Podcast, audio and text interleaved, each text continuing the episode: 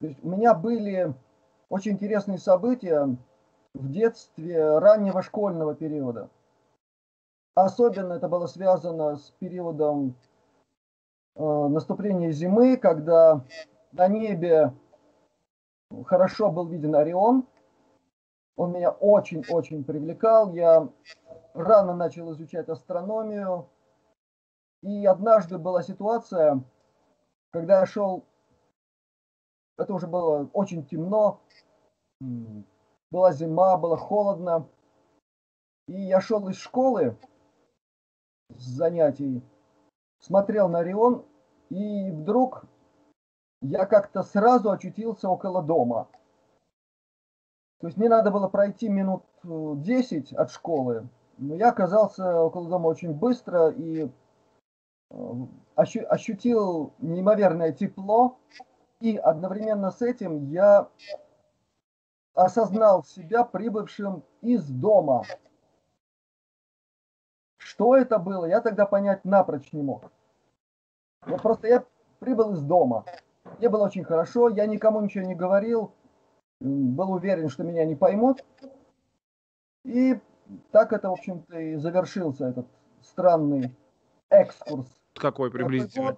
Это был, я был в третьем или в четвертом классе, то есть это было где-то лет 8-9 мне тогда. Примерно. Ну, если я родился в 59-м... А, 59-м. Да, и это был третий и четвертый класс. А поступил я в 6 лет в школу. Ну, можно прикинуть. 60... А, потом особого ничего не было. Был один случай, когда я фактически уже попал под машину, но каким-то образом оказался не под ней. И все это происходило на глазах изумленных сельчан. Э, я жил в маленьком поселке, и просто я видел вот, вот такие вот глаза у людей, что на меня машина ехала, но я вдруг оказался в стороне. Из э, того периода это единственное, что я помню. Ну и кроме того, меня все время тянуло куда-нибудь вверх. В школе я был уверен, что пойду учиться на летчика. Потом это все преобразовалось э, уже в конкретный интерес к авиации и космонавтике. Читал за поем всю имевшуюся тогда в распоряжении нашей поселковой библиотеки научно-фантастическую литературу. Буквально все читал от корки до корки. У нас библиотека была, кстати, очень большая, и у нас журналы там всякие были интересные. То есть это меня привлекало. А потом так получилось, что еще учась в средней школе, в девятом классе я поступил в клуб юных авиаторов при Рижском краснознаменном институте инженеров гражданской авиации имени Ленинского комсомола. И вот девятый, десятый, э, да, в девятом, не, в восьмом, в восьмом классе я туда поступил. Восьмой, девятый, десятый. То есть я три года проучился в школе и одновременно учился в институте. Потому что нас учили студенты старших курсов и преподаватели этого института. И учили разным специальностям, направлениям. А, инженерная механика, электрика, многое другое. То, чего в школе совсем не преподавалось, включая высшую математику. Поэтому, когда я поступил в Институт инженерно-гражданской авиации, я поступал уже, ну, фактически домой. Все там знал, и учеба давалась достаточно легко, и многое там тоже удавалось э, совмещать, включая и художественную самодеятельность, которая до сих пор продолжается. И так получилось, что меня занесло и в редакцию нашей институтской газеты «Инженер аэрофлота», которая была очень популярна во всех авиационных заведениях нашего Советского Союза. Ее читали от Калининграда до Владивостока. Ну а потом, начало 80-х, это уже было особое время. Мне в руки начала попадать специальная литература, которая отчасти приходила через бывших сослуживцев моего отца. А отец служил в Германии после 45 -го года по 48 он служил в особых подразделениях, э, ну скажем так, разведки, контрразведки и э, много еще чего, я не буду тут говорить, но он был оперативник и переводчик. Имел доступ к э, достаточно высокому уровню информации. Так, аккуратно могу сказать. Но я этого ничего не знал до тех пор, пока в начале 80-х годов к нам не приехали один за другим два его бывших сослуживца, которые мне все это рассказали. И тогда я кое-что начал понимать о своем отце, потому что много как-то было странно в его поведении. И они же дали мне выход на некоторые информационные каналы, на некоторую литературу, которая шла по линии э, девятки ГРУ. Девятое управление ну, или там подразделение, это информационная служба. И оттуда я тогда и узнал о документах АННРБ, и с другой стороны, мне в руки начала приходить литература теософская, розенкрейцеровская, из которой я почерпнул очень много о метаистории коренного населения планеты. Это так называемые космические расы коренные. Началось сопоставление этой информации, потом начало приходить еще больше и больше. Но это как камертон, то есть на что настроен, то приходит. И потом уже пошла работа в области прикладных аспектов энеологии, то есть наука в энергоинформационном обмене человека и окружающей среды. Были знакомства с людьми, которые занимались исследованиями и в области уфологии, то есть работа с контактерами, с информацией, проверка, перепроверка и многое другое. Э, была работа в области специальных знаний, э, метафизика кристаллов. Я даже написал такую небольшую работу об оккультном понимании метафизических свойств кристаллов. И самое забавное, что э, в самом начале 90-х, когда вышло первое издание книги Элизабет Хейдж под названием «Посвящение», я начал читать книгу, я там чуть не упал.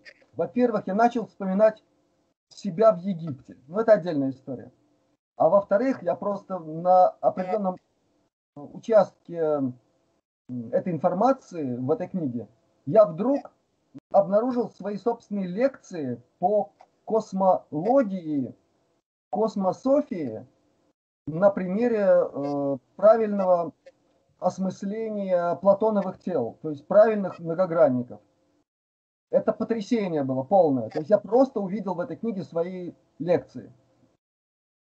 Потом э, в 90-м году в Риге э, была очень интересная такая встреча самых э, разносторонних людей, которые проявили, проявили себя в области духовного поиска, в области нетрадиционных знаний, целительства, контактерства. Это был международный семинар «Будущее за Творцами Духа». Это происходило осенью 90-го года. И тогда туда приехали очень интересные люди, серьезные люди, исследователи и э, в области уфологии, и в области параллельных дисциплин, то есть серьезные ученые, ну, ну, например, Александр Кузов, Кузовкин, очень известный был человек, это физик-оптик, который занимался исследованием фотографий НЛО, в общем, сканированием их, исследованием с помощью компьютерной всякой техники. Был там Юрий Александрович Фомин, тоже физик, очень известный у которого свой был взгляд на многое, который тоже реально работал в этой области. Э, потом была встреча с Геннадием Александровичем Сергеевым. Это гений советской психотроники, изобретатель специальной технологии, э, основанной на особой математике, которую он разработал, которая позволила ему создавать устройства на жидких кристаллах, с помощью которых можно оперировать временем. То есть, э, да, и был Дмитрий Иманович э, Мусатов, это руководитель огромного такого научного объединения под названием «Созвездие». И он курировал очень многие научные направления в области и космонавтики, спутниковых систем. Он курировал некоторые аспекты программы запуска к Марсу Фобос-1, Фобос-2. Из его рук я получил фотографии, вот те самые, которые потом стали известными. Э, наша летчица известная, которая занималась этими вопросами. Ну, вы понимаете, о ком я говорю. Да, и она тоже эти фотографии демонстрировала. Так вот, я тогда получил их прямо из первых рук, и на них были видны вот эти э, аппараты, вот такие цилиндрические, веретенообразные, которые были зафиксированы Фобосом за секунды до того, как он перестал функционировать. После этой встречи в 90-м году, после этого семинара, меня пригласили в Латвийскую ассоциацию уфологии и энеологии э, на предмет прочтения курса лекций по введению в основы энеологии и энеокосмологии. Ну, в общем, курс закончился тем, что меня пригласили на официальную штатную должность независимый эксперт-аналитик в области энергоинформационной безопасности и э, аналитики контактеров. Я проработал там до 93 -го года, потом оттуда ушел. Меня крайне не устроили принципы использования уфологов и контактеров для специфических целей, которые я терпеть ненавижу, как говорят иногда. То есть мне не нравится потребительский подход со стороны особых организаций. Я всегда старался этого избегать. И у меня были особые отношения и с Академией энеологии, которая была под кураторством э, военно-космических сил Советского Союза. Военно-космические силы России – это не изобретение, это просто официализация того, что существовало тогда, как одно из подразделений тайной космической программы Советского Союза, о которой ну, практически никто не знал, даже из высшего руководства страны. А мне тогда уже была доступна эта информация. Так вот, в 93 году я оттуда ушел, и, в общем, начался мой собственный этап исследования всей этой феноменологии. Мне сделали предложение в Американской академии религии и психических исследований. Тогда для меня это было интересно. Я пошел с ними на контакт, тем более, что в руководстве Американской академии религии и психических исследований был и представитель э, латышской нации Улдис Уосис, такой, который занимался проблемами психотроники, э, телепатии и многим другим. Но как только я почувствовал, что и там все находится под крышей совсем нехороших структур, э, я оттуда тоже ушел, и, в общем, это все закрылось. Дальше. Э, в середине 90-х, 94 по 96 я учился в Европейской академии холистики, куда меня приняли на э, значит, поток, который обучался в Кракове. Эта академия имела две штаб-квартиры. Одна в Дании, в Копенгагене, на базе Institute of Future Health, Институт будущего здоровья. А вторая группа была в Кракове. И э, там преподавали люди очень высокого уровня посвящения. Там были и бывшие э, ученые из э, подразделений АННРБ, очень престарелые, но еще в полном здравии ума.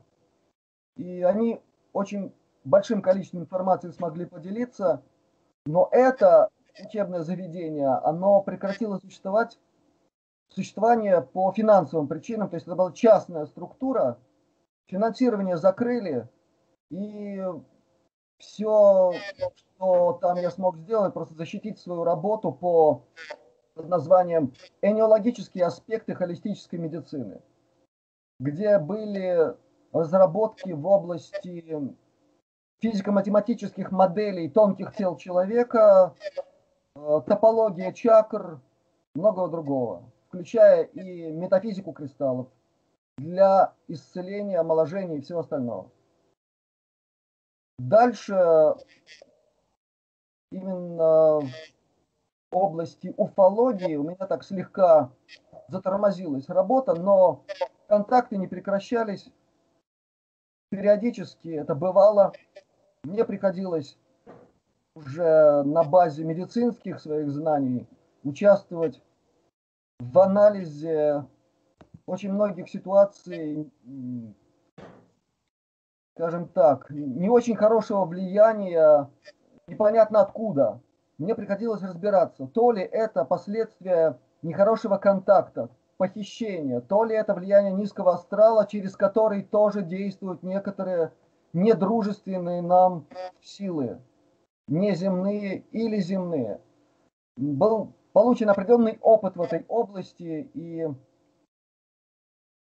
в общем-то, это тоже пришлось прекратить по ряду причин. У меня начались переезды, и только в 97 году, после того, как я переехал в то место, где я сейчас живу, э, началась уже более спокойная, такая ритмичная работа в области исследования и этой тематики, и в основном работа в области прикладной медицины, потому что у меня главная специализация – это гомеопатия, это натуропатия, это безлекарственные методы лечения, начиная с системы дыхания по бутейко и ряд других. В начале 2000-х был очень мощный выход на информацию по тайной космической программе – но время было такое, что этим нельзя было делиться, не рискуя очень сильно получить по голове. А начиная с 2016-2017 ситуация резко начала меняться. Появились э, значит, очень многие бывшие участники тайной космической программы, инсайдеры, ветераны, ну и, в общем-то, стало возможным говорить на эту тему.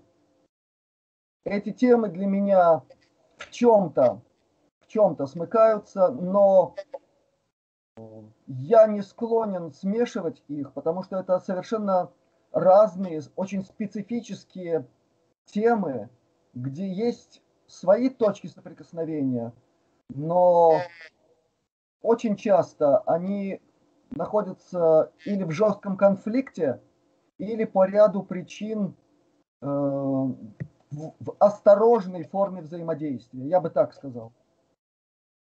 Хватит этой информации? Замечательно. Да, и могу сказать, что э, в 91 году, еще участвуя в работе Латвийской ассоциации уфологии и анеологии, я принимал участие в экспедиции на Кавказ, был в Грузии. Был в очень очень интересных местах. И у нас была э, работа у подножия горы Дедабера. Это Нуниси. Там рядышком. И там у меня окончательно испарились все иллюзии насчет свободности работы уфологов от влияния специфических структур. Это и было, в общем-то, начало моего откровенного конфликта с руководством этой ассоциации. Я высказал в лицо руководству то, что я думаю по этому поводу, и что я считаю неприемлемым так обращаться с людьми, выжимать их как лимон, заставлять их входить в контакт по команде и прочее, прочее. Э, я считал это бесчеловечным и так вот откровенно и сказал. Вот оттуда начался тот конфликт, о котором я упомянул. Так что в Грузии для меня очень близкое место. Я и был в Гелате, и даже погружался с головой в этот ручей, который там протекает в бетонном ложе. Я поклонился праху великого сына грузинской земли, который похоронен прямо у входа в главный храм. Для меня это пример высшего служения и своему народу, и человечеству. Потому что в этом храме есть знаки и символы, говорящие о том, что это был высочайшего уровня посвященный человек. Он знал, что он делал. Yeah. Давид Строитель – это великая фигура в истории не только христианской Грузии, но и всего просвещенного христианства, я бы так сказал. Спасибо большое. Он тогда был более-менее знаменит, все туда ломились, все туда ездили как э, к месту ковчега. Там, а, это, сам монах кто был? Да, да, да, да, да, да. Он представлялся монахом. И я его там раскусил. Понимаете? И ему это очень не понравилось. И он понял, что я понял, чем они там занимаются. Под видом э, служения этому месту, месту ковчега, я проводил там свою исследовательскую работу. Я нашел там очень интересные петроглифы, знаки, символы, которые относятся к допотопному периоду. Я это собрал э, в своем, в своем там, дневнике, у меня эти записи все остались. И э, это была серьезная работа. Моя задача была понять, что это за место, какое значение это место имело и в культурном смысле. Но для меня было ясно, что это меньше всего касалось именно ковчега и того, что находится на вершине горы Арарат. Это мне было ясно. Мне было точно так же ясно, что там, э, в общем-то, молодняк, молодые люди, которые вокруг него собрались, они занимались курением анаши, многого другого. Через это выходили в астрал, общались там с нижними астральными сущностями и устраивали всякие безобразия. Понимаете? Я это все им тоже сказал в глаза. И после этого тоже начались неприятности. Но это отдельная история. Она здесь мало играет роли. Просто для меня это был анализ того, как еще, так сказать, под видом уфологии проводятся свои темные дела. Там была еще контрабанда э, археологическими находками. Это все было очень неприятно. Ясненько. Ну, они уфологию как таковую вообще не признавали. Они ее использовали в качестве своих корыстных целей. Я бы так сказал. Там, там не пахло уфологией, на самом деле. Нет, там не было никакой уфологии. Кстати, эти люди еще живы. Здорово. Дай им Бог всего хорошего, но я с ними не имею контакта. Кстати, потом, где я приезжал в Ригу, я с ним в Риге встречался. А, и сюда приезжал из Италии какой-то человек, который собирался писать книгу про этот ковчег, где ему что-то там такое наговорил. А я пришел и опять им весь праздник нарушил, потому что я с итальянцем разговаривал по-английски, а они не понимали. Я итальянцу рассказал, как все было. У него были вот такие глаза. И потом, через несколько дней, я понял, что в лице этого Ди я имею очень большого врага. Ну, извините, правда дороже. Я, я так устроен. Это был мой второй приезд в Грузию. А первый был э, в 1979 году, когда я был в составе культурной делегации Латвийской ССР под эгидой Министерства культуры Латвийской ССР. Я был в составе э, творческой группы, там были поэты, танцоры, музыканты. А я был единственный русский среди латышей, представитель Института гражданской авиации. Отдельная история, как я туда попал, но это факт. И вот мы давали серию концертов э, по всей Грузии. И были в самых интересных местах. И э, в Зугдиде были, и на совершенно потрясающей гидроэлектростанции, которая там в скале находится. Вылетело из головы. Как... Энгури, Энгургес. Да, да, да, да. На Энгуригес. И нас там, значит, в гостинице принимали. Вот там было фантастическое явление, я сейчас вспомнил. Э, дело в том, что э, рядом с Ингуригес Там была гостиница для начальства, которое приезжало из Москвы. И только когда приезжало начальство, запускали воду в бассейн, который был рядом с гостиницей. А обычно он был пустой. И для нас туда налили воду. Это август. Очень жарко. Потрясающая значит, картина. Небо, звезды. И вот я лежал в бассейне в воде, смотрел на небо, и это был второй раз, когда я почувствовал, что время исчезло. И самое интересное, что я лежал там полтора часа, оказывается, в этом бассейне. Меня найти не могли, потому что была ночь, ничего было не видно. И меня все искали, думали, что я утонул. А для меня прошло несколько секунд. Но за эти несколько секунд я непонятно где был. Вот это был второй момент. Так что Грузия для меня это такое место подскока вверх. Последнее время вот большие перемены, когда начались в 2018 году, ощущается что-нибудь или активизировалось что-нибудь или более, более чувственные места? Активизировалось все, и это продолжается с ускорением. И ускорение каждый день видно по разным видам исследования околоземного пространства. Я уже про шумановский резонанс вообще не говорю, там сплошная какая-то фантастика творится. И там сплошные подтирки сейчас, там постоянно что-то корректируют, чтобы это не было видно слишком сильно. То есть все меняется, абсолютно все меняется. И в некоторых своих интервью я рассказывал о том, что, что так будет, об этом было известно, извините, еще в конце 19 века. В письмах Махатм Синнету об этом говорилось, что начинается период перехода планеты в другое состояние, которое будет происходить вместе с перестройкой на других планетах под влиянием энергетики Солнца, которая будет готовиться к квантовому переходу в новое состояние. Мы сейчас фактически уже ну, на лезвии бритвы. Это раз. Дальше.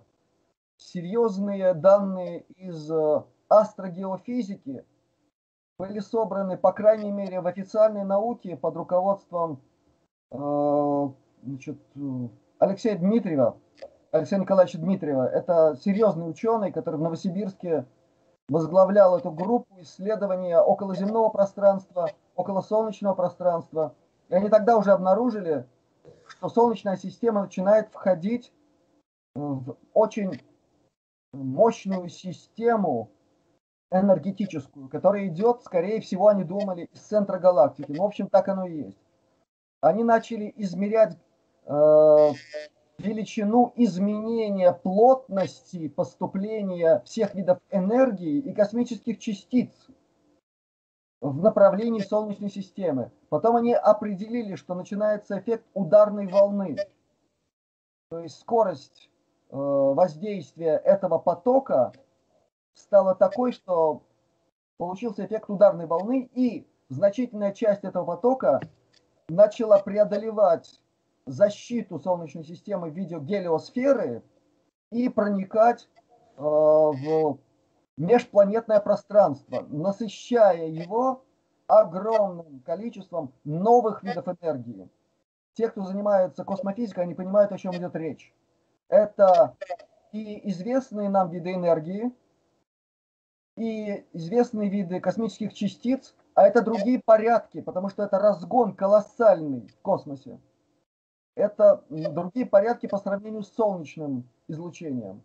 Это гораздо сильнее. И все это поступает и на планеты, и на Солнце.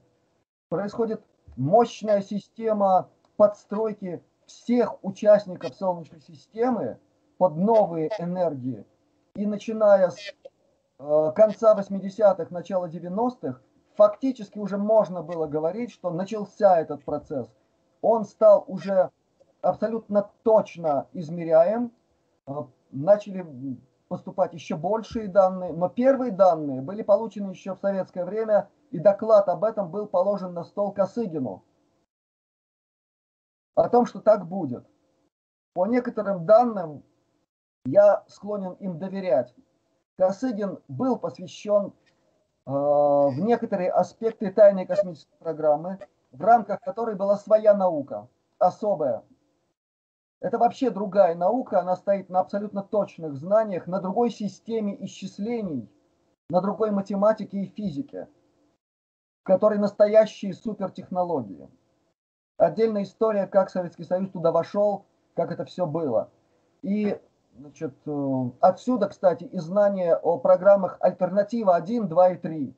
Косыгин знал о существовании, по крайней мере, «Альтернатива 3» и 2. И поэтому были предприняты определенные действия. Но ввиду того, что процесс развала Советского Союза начался в 1979 году, а не в 1989, и участвовала в этом группировка внутри высшего интеллектуального круга при ЦК КПСС во главе с э, человеком, который в 90-е годы возглавил Совет Министров, а до этого возглавлял внешнюю разведку и дипломатию и так далее, а потом развернулся над Атлантикой. Да, Примаков. Примаков, Примаков да, Примаков. да.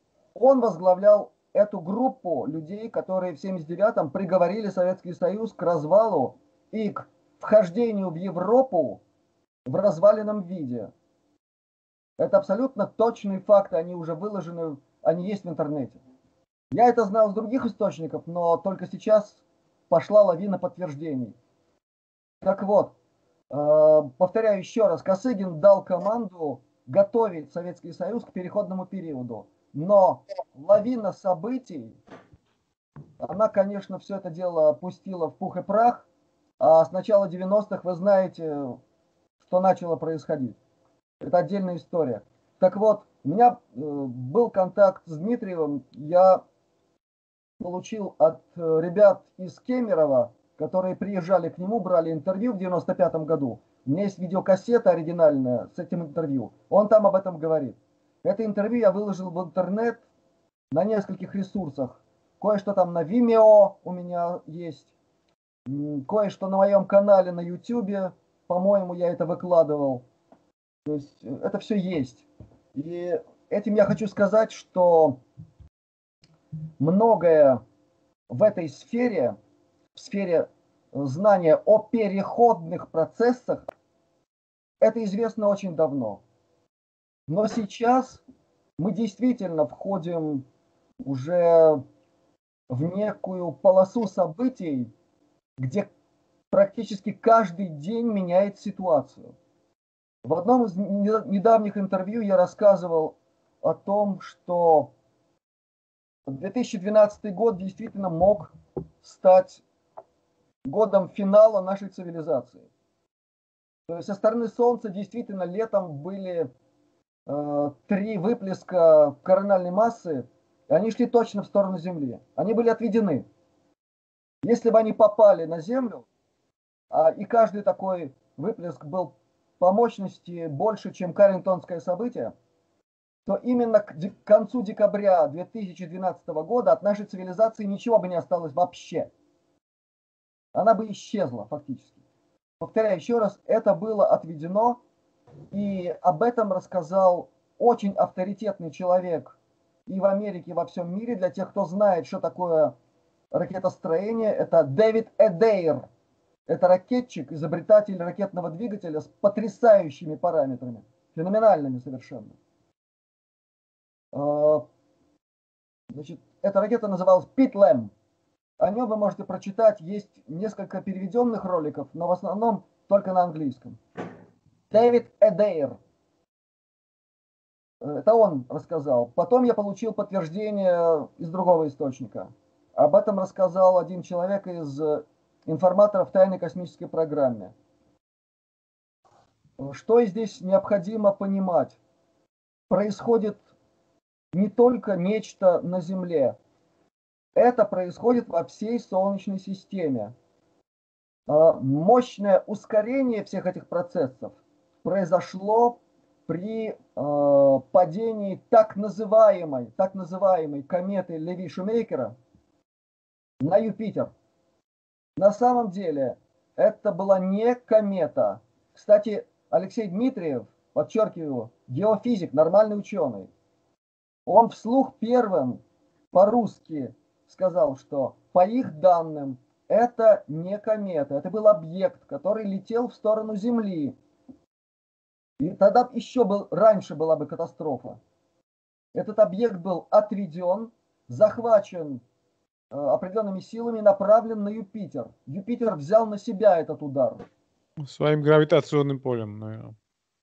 Но прежде чем он в свое гравитационное поле захватил, этот объект был смещен со своей орбиты. Более того, я разговаривал с астрономами, у меня есть связь с Пулковской обсерваторией, а через них с ребятами в других странах. Они видели, как это происходило, но им запретили об этом говорить. Так же, как и об очень многом запрещается говорить. К сожалению. Это факт.